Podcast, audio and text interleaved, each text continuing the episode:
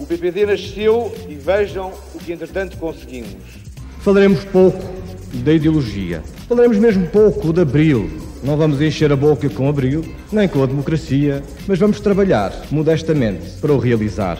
Não é todos os dias que se sai do governo com o voto do eleitorado.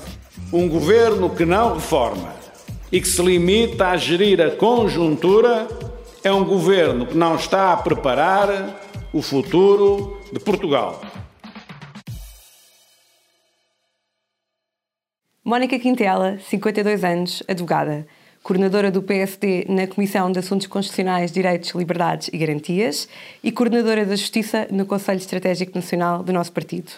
Com uma vida dedicada à advocacia, encarou no ano passado um novo desafio, ser deputada à Assembleia da República, estando prestes a completar a sua primeira sessão legislativa.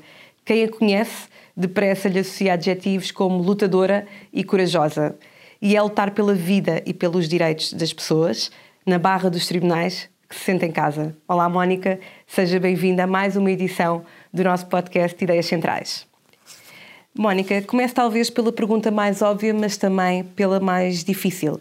Quando é que vamos ter uma reforma efetiva da justiça em Portugal? Muito obrigada pela simpática introdução que fez sobre a minha pessoa. Hum, sinto-me também agora em casa, é curioso, não só na barra dos tribunais, como na Assembleia da República, porque aqui também se faz justiça e também se pode fazer justiça. Eu acho que vamos ter uma reforma uh, da justiça quando o Dr. Rui Rio for Primeiro-Ministro.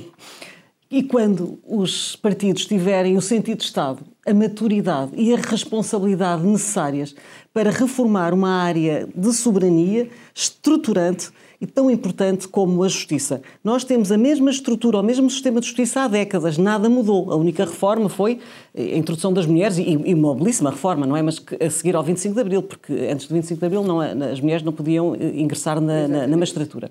E por isso impõe-se efetivamente reformar todo o sistema de justiça, porque ele está aivado de rituais e de, de, de, de vícios que já não estão adequados aos tempos que correm, e impõe-se efetivamente que ela seja feita e esta é uma é vontade reformista eh, que o PSD, eh, que o PSD tem. Nós, eh, inclusive, apresentámos, nós PSD, apresentámos no ano passado um documento para dar início a essa reforma na Justiça, porque só é possível fazer uma reforma na Justiça com a vontade, com uma maioria alargada no Parlamento e com a, com a vontade dos principais partidos, porque senão não é possível. E é uma matéria eh, tão sensível eh, e tão importante que é necessário largos, largos consensos e, e, e, e maiorias eh, que possam trabalhar bem, que possam trabalhar bem esse tema. Por isso, eu espero que em muito breve, muito breve trecho, seja possível fazer essa reforma. Como estava a dizer, entregámos esse documento, que foi o início, era um pontapé de saída para um contributo eh, para poder depois recolher outros contributos também dos outros, dos outros partidos. Não foi, não foi possível até agora fazer, temos a expectativa que possa vir a ser feito. Ficamos então à espera de uma reforma tão importante que será para o nosso país e para todos os portugueses. Pergunto também o que diria aos portugueses que atualmente se sentem desacreditados no sistema de justiça em Portugal. Que não baixem os braços. Que lutem. Bom, eu tenho sempre que dizer que lutem, não é? Porque está no meu ADN, eu não consigo dizer de outra forma que estejam com muita atenção ao que se passa no sistema da justiça e aos tribunais, que exerçam um escrutínio, que olhem, que estejam atentos, porque isso é muito importante. Não pode haver nenhum sistema que seja opaco. Eh, o interesse eh, eh, do cidadão é absolutamente fundamental e é muito importante que não embarquem em populismos, porque os populismos não são nunca uma boa solução, nunca são uma solução sensata, nunca são uma solução correta. Portanto, é muito importante que estejam com atenção, que manifestem o seu desagrado, porque podem ser uma bitola, um barómetro muito importante e podem fazer, nós temos visto recentemente que muitas, muitas decisões dos tribunais foram corrigidas eh, eh, eh, e, e, e, mesmo a própria jurisprudência, do exemplo do caso da, da violência doméstica, com o Célber Cordon, não é? portanto, que foi o clamor social que inverteu um curso jurisprudencial e isso é muito importante, por isso que não baixem os braços, que lutem, que estejam com muita atenção, porque a justiça é absolutamente fundamental. A justiça é paz social.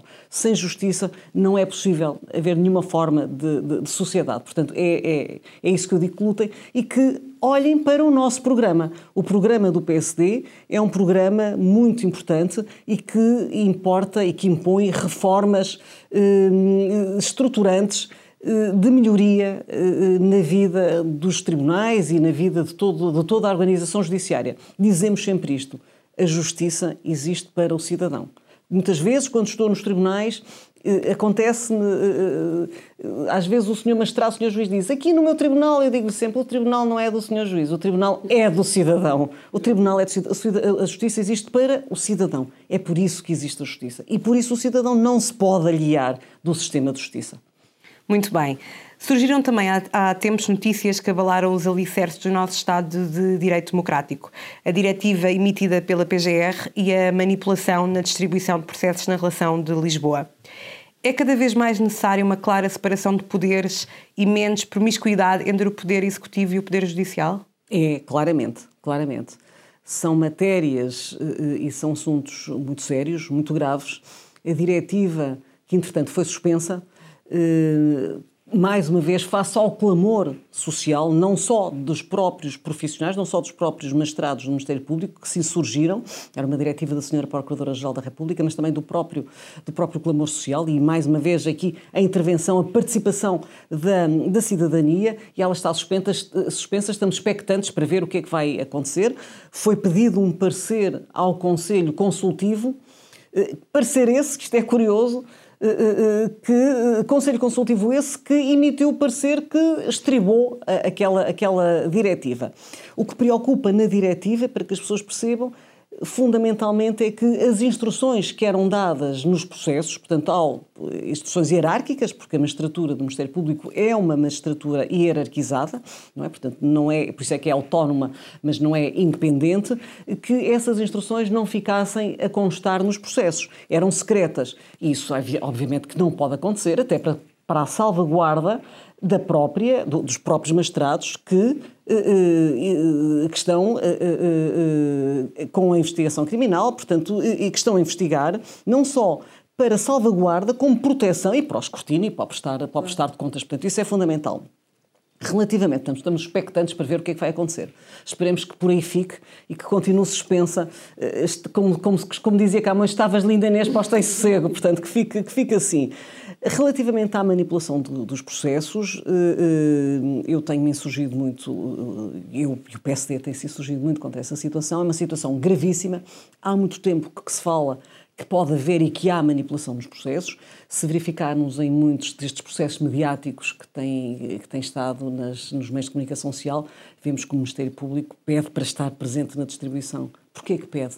Por alguma coisa é. É porque sabe que ela não é tão escorreita, tão transparente como eh, aparentemente eh, eh, tudo levaria a crer. E, desde logo, porque a distribuição é eletrónica, e sendo a distribuição eletrónica, mesmo que se vá assistir à distribuição, não conseguimos perceber, e por isso é que estavam jornalistas, vimos, toda a gente assistiu, jornalistas a assistirem a uma determinada distribuição, mas se nós não controlarmos, se não tivermos acesso aos dados que são introduzidos no sistema eletrónico, informático, eh, não conseguimos controlar, não conseguimos saber se uh, uh, uh, a distribuição que é feita ao nome do juiz a quem calha o processo está correta ou não. Porque, desde logo, se só for introduzido o um nome de um juiz, obviamente que, claro. obrigado, por exclusão de, de, de, partes, terá que, cair, terá que calhar a esse, a esse mestrado. Não só isto nos preocupa por ser preterido o princípio de, de, do juiz natural, que é, que é um princípio estruturante do nosso sistema jurídico, é aquilo que nos garante que o cidadão tem o direito a um, a um, processo justo e equitativo. E isso significa que tem o direito a ser julgado por um juiz imparcial e independente e que, sem prestar contas a ninguém, vai julgar o seu caso consoante a lei, consoante o direito. E, obviamente, que se há uma manipulação, uma viciação no processo, tudo isto é a derrocada do Estado de Direito Democrático, é a derrocada da Justiça. Por isso isto preocupa-nos muito e tem que haver, e o Ministério da Justiça controla, portanto, e detém o IRFES, que é o Instituto de Gestão eh, Financeira dos Equipamentos da Justiça, portanto, que tem que ter uma, uma, uma gestão muito atenta eh, muito aturada relativamente à forma como é feita a distribuição. Isto não pode acontecer. Isto, pura e simplesmente, não pode acontecer de maneira nenhuma, porque isto é eh, a subversão de tudo. Isto é aquilo que eu digo muitas vezes, é a venda de justiças, por algum, de, de, de sentenças. Por alguma coisa se escolhe um determinado magistrado. Não é com certeza pelos seus lindos olhos. Por alguma coisa se escolhe, por alguma razão se escolhe esse, esse, esse magistrado. Relativamente à questão que falou da promiscuidade eh, eh, eh, entre o Poder Judicial e o Poder Executivo, eu, nós somos contra estas portas giratórias. Um magistrado, e isto é muito importante que se perceba, um magistrado tem que ser absolutamente independente, imparcial e isento. Por isso é que na Constituição, que é a nossa lei fundamental, os juízes são irresponsáveis. É a única classe profissional que é irresponsável. E são irresponsáveis porquê? Porque têm que julgar consoante a sua livre convicção. É a livre convicção do julgador. Por isso, não pode haver nenhum, nenhuma areia na engrenagem que vá interferir nesta, neste cheque em branco que toda uma nação passou aos magistrados dizendo-lhes que eles são, que estão aptos, que são titulares de um órgão de soberania e que por isso estão a julgar. E por isso é que não podem haver uh, uh, lugares, não devem haver lugares de confiança política uh, relativamente ao Poder Judicial. Como é que um magistrado que, já, que está a decidir num tribunal com toda a sua isenção, com toda a sua imparcialidade, vai receber instruções, orientações e ordens num gabinete do, do, do, Ministério da Justiça, da Sra. Ministra da Justiça, qualquer que seja a Ministra da Justiça. Como é que a seguir, como é que um juiz que só é escrutinável em termos do recurso que é feito da sua decisão, não é? Ele escreve a sua decisão e não tem que prestar contas. A decisão depois pode estar errada ou não e depois aos tribunais de recurso. Mas como é que este juiz, este juiz, esta, portanto, este, este magistrado, esta magistrada, está num sítio de confiança política a receber instruções e a seguir volta ao tribunal volta ao tribunal e vai julgar. E se lhe aparecer, eventualmente, se eventualmente lhe aparecer alguém que até lhe deu instruções durante esta incursão pela política. Portanto, isto faz-nos repensar e preocupa-nos muito. Acresce que, acresce que, e isto é importante, o, o, o, o, SEG, portanto, o Centro de Estudos Judiciários, abre cursos com muita parcimónia o número de cláusulos para magistrados é muito curto, o que significa que todos os magistrados são mais que necessários e nós sabemos a falta de magistrados que existem nos nossos tribunais. Um magistrado, e por isso é que tem outros privilégios e outras regalias, deve estar dedicado à sua carreira da magistratura, deve estar a julgar para depois fazer a sua carreira dos tribunais de primeira instância, o Tribunal dos Tribunais da Relação, Supremo Tribunal de Justiça. Ou seja, um magistrado estar a sair não só é mau, porque eh, eh, perde o contacto com a vida judiciária, deixa de acompanhar a jurisprudência, o traquejo, o treino, a rotina, é completamente diferente. E nós percebemos isso, quem anda na, na, nos tribunais percebe que é completamente diferente quando, quando aparece uma decisão de uma estrada de carreira e que a vida inteira se dedicou a isso, do que alguém que andou a saltitar em lugares de nomeação política ou em comissões de serviço e que aparecem, e às vezes fruto dessas comissões, são catapultados para uh, tribunais de recurso, portanto, para tribunais, para as instâncias superiores, e que as decisões não têm a qualidade expectável e compatível com esses, com esses tribunais.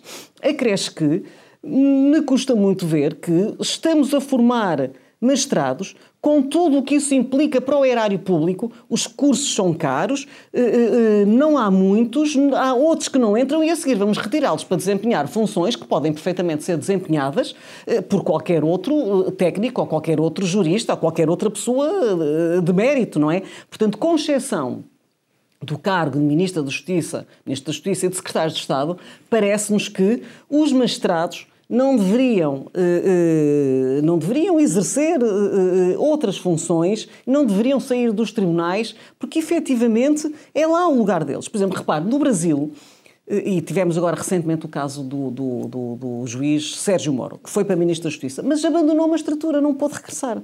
Não é? Portanto, estas portas giratórias, estas portas giratórias entre o Poder Judicial e o Poder Executivo não são saudáveis, não são salutares. E, mesmo e sem pôr em causa a idoneidade dos magistrados, grupo profissional que muito preza e que muito respeita, obviamente, e que são credores, eh, eh, eh, obviamente, da confiança que o cidadão deve depositar, mas a mulher, isto é como tudo, é como a mulher de César, não é? Não basta ser o há que parecer, e um magistrado deve ter uma conduta e um comportamento absolutamente acima de qualquer suspeita. Eu acho que nenhum de nós se sentiria confortável se tivesse que ser julgado por um magistrado que eventualmente tenha desempenhado uh, uh, funções subordinadas ao poder político. Portanto, e é, é, é, no fundo é isto que nós, que nós achamos, porque é, é uma, é, uma, é uma profissão tão nobre, tão nobre, com relevo constitucional, com estatuto próprio, que não se compadece, do nosso ponto de vista, com estas nomeações que podem perfeitamente ser exercidas uh, por qualquer outro jurista, porque o magistrado deve seguir a sua, a sua linha, a sua carreira de julgador, de isenção, de imparcialidade, de transparência, e, e penso que é assim. Muito bem, Mónica. Uh, tenho também que lhe perguntar como é que avalia o desempenho da atual Ministra da Justiça neste mandato. Eh, eu tenho a maior das considerações pela Senhora Ministra da Justiça, pela Senhora Doutora Francisca Van Dunen. É uma procuradora, foi, foi procuradora de carreira, agora está como conselheira no Supremo Tribunal de Justiça, portanto é o cargo que exerce, além de, de, da Ministra da Justiça, portanto que é um cargo de nomeação política, mas o cargo, cargo de carreira é, é, é, é, é juíza conselheira, portanto no topo foi sempre procuradora e agora, e foi, e agora ascendeu a, a conselheira no Supremo Tribunal de Justiça. É, foi uma belíssima procuradora é uma senhora educadíssima, eh, de um belíssimo trato, por quem eu nutro a maior das considerações. Eh, enquanto Ministra da Justiça, se me perguntar se eu consigo apontar eh, uma reforma, e já lá teve uma, uma portanto, o mandato anterior, já está no segundo mandato, se me perguntar se eu consigo apontar uma reforma, uma medida que tenha sido fulcral, que tenha feito, tudo visto, revisto e ponderado, recordo-me recordo dos, dos, dos, dos, estatutos dos magistrados. Portanto, fez o estatuto dos magistrados, do Ministério Público dos Magistrados Judiciais, com os, os aumentos das, uh, uh, das suas retribuições e dos, dos subsídios que, que recebem, tem nomeado, e do meu ponto de vista, como de resto, como disse, referi há bocado mal, tem nomeado muitos magistrados para o Ministério da Justiça. Isso tem sido alvo de muitas críticas dos outros profissionais eh, eh, do sistema judiciário, de advogados, conservadores, eh, notários, agentes de execução, solicitadores, funcionários judiciais, portanto, todos, todos os demais intervenientes e atores do sistema de justiça estão desagradados porque tem feito, tem tido um Ministério da Justiça governado por juízes e para juízes. Isso não é bom, mesmo nos grupos de trabalho. Eh, eh, que tem criado, criou, por exemplo, um grupo de trabalho para o combate à corrupção, eh, são magistrados que estão e, e, e, polícias, portanto, não, não têm tido aqui um, um, cuidado de ouvir órgão, outras, outras ordens profissionais, advogados, com a sua experiência, com a sua independência, com a sua liberdade e que podem trazer um contributo absolutamente valioso e que, e que, é, e que, é, muito, e que é muito importante.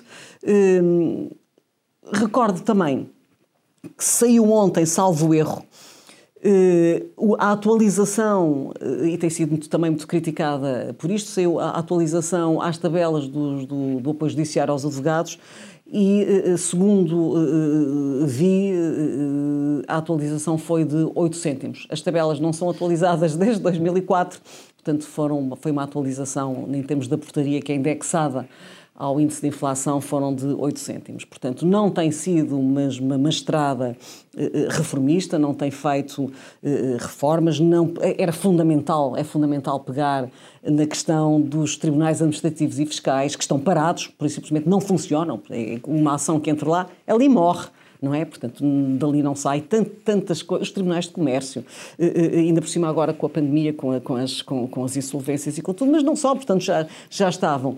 Eu tenho ouvido o Ministério da Justiça arvorar-se que, que, que tem obtido bons resultados porque as pendências diminuíram. Bom, as pendências diminuíram porque eh, por exemplo, nas execuções, se ao fim de três meses não encontrarem bens ao executado, eh, os processos uh, terminam, não é? Uh, e porque as, as, taxas de justiça são altíssimas, são caríssimas e as pessoas não têm dinheiro para recorrer à, à, à justiça. Portanto, assim é fácil. É, é, quase a mesma coisa que dizer que os, os, os, hospitais agora, na pandemia, também tiveram uma, uma, uma queda, porque o, o cidadão não Covid, portanto, que não estava eh, eh, eh, com problemas da doença de Covid, não recorreu aos, aos hospitais. Portanto, nos tribunais isto tem acontecido, o cidadão está descrente, está, está desagradado. Que é curioso, que mesmo as pessoas o cidadão que contacta com o sistema da justiça. E mesmo os que ganham, porque há sempre um que ganha e outro que perde. Às vezes há acordos, não se ganha tudo, não se perde tudo. Um mau acordo, às vezes é, é melhor um bom acordo que, uma, que uma, um mau acordo que uma, boa, que uma boa demanda. Mas mesmo o cidadão que ganha, como tem ganho de causa eh, eh, no, no tribunal, se no final, ao falarmos com ele, mostra-se desagradado com o sistema de justiça, eh, não está satisfeito, porque não gostou, não gosta da forma como é tratado, não gosta, de, não gosta das demoras, porque efetivamente a morosidade, a falta de eficácia e, a, e de celeridade processuais redundam em denegação de justiça. Portanto, uma justiça que não é feita em tempo já não é justiça. Vi agora, eh, só para dizer que fazem uma proposta de, que, é, que é de bradar aos céus, que é de bradar aos céus, de uma redução das taxas de justiça se fizerem acordo e se retirarem o processo. Isto não é sequer intelectualmente sério. Como é que alguém que recorre ao tribunal que paga as taxas de justiça, que contrata um advogado que tem o desgaste económico, que tem o desgaste uh, psicológico de um, de um recurso, em, de um processo em tribunal, que é um, um evento muito estressante, depois lhe dizem, olha, se retirar o processo, reaver, as que ainda nem sabemos se a proposta é de reaver mesmo, as, as taxas de justiça. Não é, não, não, não, é, não é equacionável. Não é equacionável. Muito bem. Já este ano a Mónica teve a oportunidade de classificar a violência doméstica como, e citando também a Mónica, um crime hediondo que merece o mais vivo repúdio. Ainda temos um longo caminho a percorrer para combater este flagelo em Portugal? Temos, temos. E é um crime hediondo e merece o mais vivo repúdio. Eh, eu odeio a força sobre os fracos.